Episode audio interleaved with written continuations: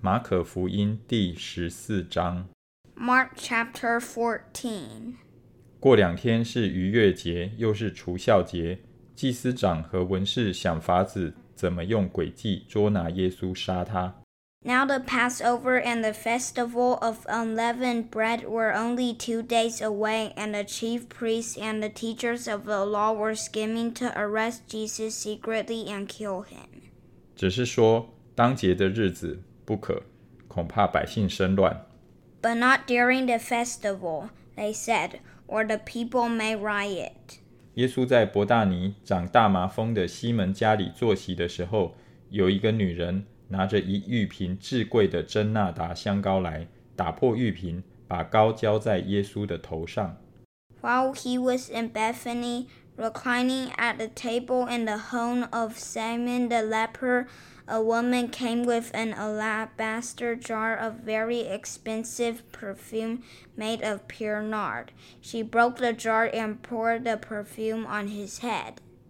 有几个人心中很不喜悦，说：“何用这样枉费香膏呢？ Some of those present were saying indignantly to one another, Why this waste of perfume? 这香膏可以卖三十多两银子周济穷人。” 他们就向那女人生气。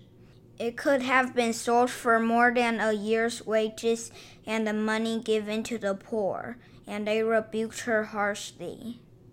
耶稣说：“由他吧，为什么为难他呢？他在我身上做的是一件美事。 Leave her alone, said Jesus. Why are you bothering her? She has done a beautiful thing to me. 因常有穷人和你们同在， 要向他们行善，随时都可以，只是你们不常有我。 The poor you will always have with you, and you can help them anytime you want, but you will not always have me. 他所做的是尽他所能的，他是为我安葬的事，把香膏预先浇在我身上。 She did what she could. She poured perfume on my body beforehand to prepare for my burial. 我实在告诉你们，普天之下，无论在什么地方传这福音，也要述说这女人所做的，以为纪念。Truly I tell you, wherever the gospel is preached throughout the world, what she has done will also be told in memory of her. 十二个门徒之中，有一个加略人犹大去见祭司长，要把耶稣交给他们。Then Judas Iscariot, one of the twelve, went to the chief priests to betray Jesus to them. 他们听见就欢喜，又应许给他银子，他就寻思如何得便把耶稣交给他们。 They were delighted to hear this and promised to give him money, so he watched for an opportunity to hand him over. 除孝节的第一天，就是宰逾越羊羔的那一天，门徒对耶稣说：“ 你吃逾越节的筵席，要我们往哪里去预备呢？” On the first day of the festival of unleavened bread, when it was customary to sacrifice the Passover lamb, Jesus' disciples asked him, Where do you want us to go and make preparation for you to eat the Passover? 耶稣就打发两个门徒，对他们说：“你们进城去，必有人拿着一瓶水迎面而来，你们就跟着他。” So he sent two of his disciples, telling them, Go into the city, and a man carrying a jar of water will meet you. Follow him. 他进那家去，你们就对那家的主人说：“夫子说，客房在哪里？我与门徒好在那里吃逾越节的筵席。” Say to the owner of the house he enters, The teacher asks, Where is my guest room where I may eat the Passover with my disciples? 他必指给你们摆设整齐的一间大楼，你们就在那里为我们预备。 He will show you a large room upstairs, furnished and ready. Make preparations for us there. 门徒出去进了城，所遇见的正如耶稣所说的，他们就预备了逾越节的筵席。 The disciples left, went into the city, and found things just as Jesus had told them.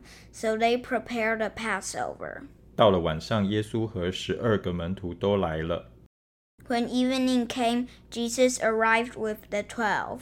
他们坐席正吃的时候，耶稣说：“我实在告诉你们，你们中间有一个与我同吃的人要卖我了。” While they were reclining at the table eating, he said, Truly I tell you, one of you will betray me, one who is eating with me. 他们就忧愁起来，一个一个的问他说：“是我吗？” They were saddened, and one by one they said to him, Surely you don't mean me. 耶稣对他们说：“是十二个门徒中同我站守在盘子里的那个人。” It is one of the twelve, he replied, one who dips bread into the bowl with me. 人子必要去世，正如经上指着他所写的。但卖人子的人有祸了，那人不生在世上倒好。The Son of Man will go just as it is written about him. But woe to that man who betrays the Son of Man! It would be better for him if he had not been born. 他们吃的时候。 耶稣拿起饼来，祝了福，就擘开，递给他们，说：“你们拿着吃，这是我的身体。” While they were eating, Jesus took bread, and when he had given thanks, he broke it and gave it to his disciples, saying, "Take it, this is my body." 又拿起杯来，祝谢了，递给他们，他们都喝了。 Then he took a cup, and when he had given thanks, he gave it to them, and they all drank it. 耶稣说：“这是我立约的血，为多人流出来的。” This is my blood of the covenant, which is poured out for many, he said to them. 我实在告诉你们，我不再喝这葡萄汁，直到我在神的国里喝新的那日子。Truly I tell you, I will not drink again from the fruit of the vine until that day when I drink it new in the kingdom of God. 他们唱了诗，就出来往橄榄山去。When they had sung a hymn, they went out to the Mount of Olives. 耶稣对他们说：“你们都要跌倒了，因为经上记着说，我要击打牧人，羊就分散了。” You will all fall away, Jesus told them, for it is written. I will strike the shepherd, and the sheep will be scattered. 但我复活以后，要在你们以先往加利利去。But after I have risen, I will go ahead of you into Galilee. 彼得说：“众人虽然跌倒，我总不能。” Peter declared, "Even if all fall away, I will not." 耶稣对他说：“我实在告诉你，就在今天夜里，鸡叫两遍以先，你要三次不认我。” Truly I tell you, Jesus answered, Today, yes, tonight, before the rooster crows twice, you yourself will disown me three times. 彼得却极力地说：“我就是必须和你同死，也总不能不认你。”众门徒都是这样说。But Peter insisted emphatically, Even if I have to die with you, I will never disown you. And all the others said the same. 他们来到一个地方，名叫客西马尼。耶稣对门徒说：“你们坐在这里，等我祷告。” They went to a place called Gethsemane, and Jesus said to the disciples, "Sit here while I pray." 于是带着彼得、雅各、约翰同去，就惊恐起来，极其难过。He took Peter, James, and John along with him, and he began to be deeply distressed and troubled. 对他们说：“我心里甚是忧伤，几乎要死。你们在这里等候，警醒。” My soul is overwhelmed with sorrow to the point of death. He said to them, "Stay here and keep watch."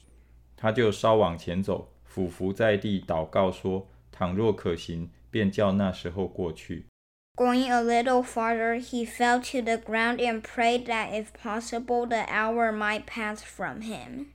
他说。阿爸父啊，在你凡事都能，求你将这杯撤去。然而不要从我的意思，只要从你的意思。Abba, Father, he said, everything is possible for you. Take this cup from me, yet not what I will, but what you will. 耶稣回来，见他们睡着了，就对彼得说：“西门，你睡觉吗？不能警醒片时吗？” Then he returned to his disciples and found them sleeping. Simon, he said to Peter, Are you asleep? Couldn't you keep watch for one hour? 总要警醒祷告，免得入了迷惑。你们心灵固然愿意，肉体却软弱了。 Watch and pray so that you will not fall into temptation. The spirit is willing, but the flesh is weak. 耶稣又去祷告，说的话还是与先前一样。 Once more he went away and prayed the same thing. 又来见他们睡着了，因为他们的眼睛甚是困倦，他们也不知道怎么回答。 When he came back, he f- again found them sleeping because their eyes were heavy. They did not know what to say to him. 第三次来对他们说：“现在你们仍然睡觉安歇吧，够了，时候到了。看哪，人子被卖在罪人手里了。 ” Returning the third time, he said to them, Are you still sleeping and resting? Enough. The hour has come. Look, the Son of Man is delivered into the hand of sinners. 起来，我们走吧。看哪，那卖我的人进了。 Rise, let us go. Here comes my betrayer. 说话之间，忽然那十二个门徒里的犹大来了，并有许多人带着刀棒， 从祭司长和文士并长老那里与他同来。Just as he was speaking, Judas, one of the twelve, appeared. With him was a crowd armed with swords and clubs, sent from the chief priests, the teachers of the law, and the elders. 卖耶稣的人曾给他们一个暗号，说：“我与谁亲嘴，谁就是他。你们把他拿住，牢牢靠靠的带去。” Now the betrayer had arranged a signal with them. The one I kiss is the man. Arrest him and lead him away under guard. 犹大来了，随即到耶稣跟前说：“拉比！”便与他亲嘴。 Going at once to Jesus, Judas said, Rabbi, and kissed him. 他们就下手拿住他。 The men seized Jesus and arrested him. 旁边站着的人有一个拔出刀来， 将大祭司的仆人砍了一刀，削掉了他一个耳朵。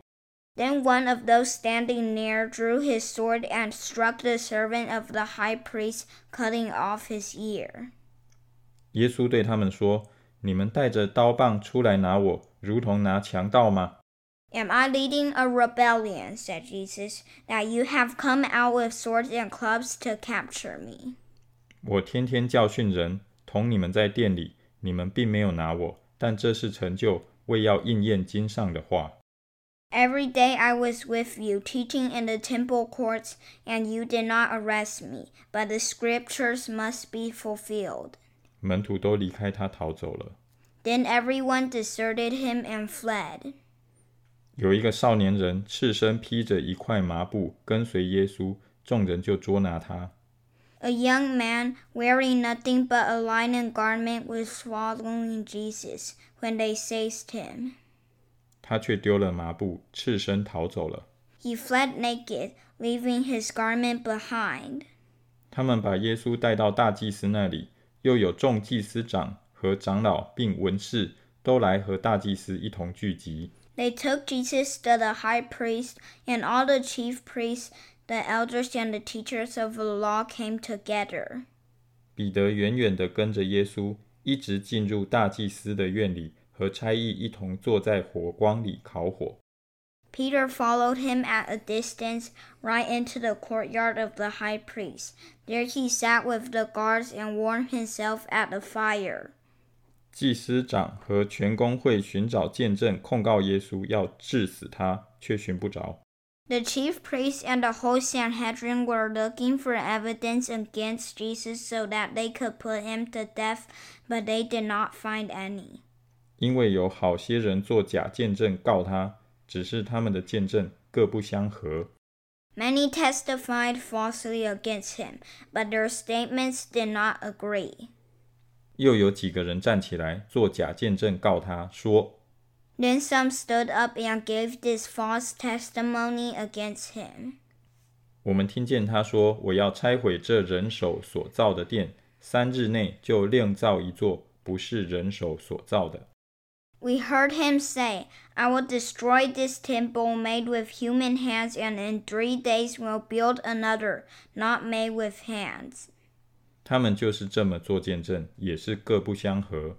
Yet even then their testimony did not agree.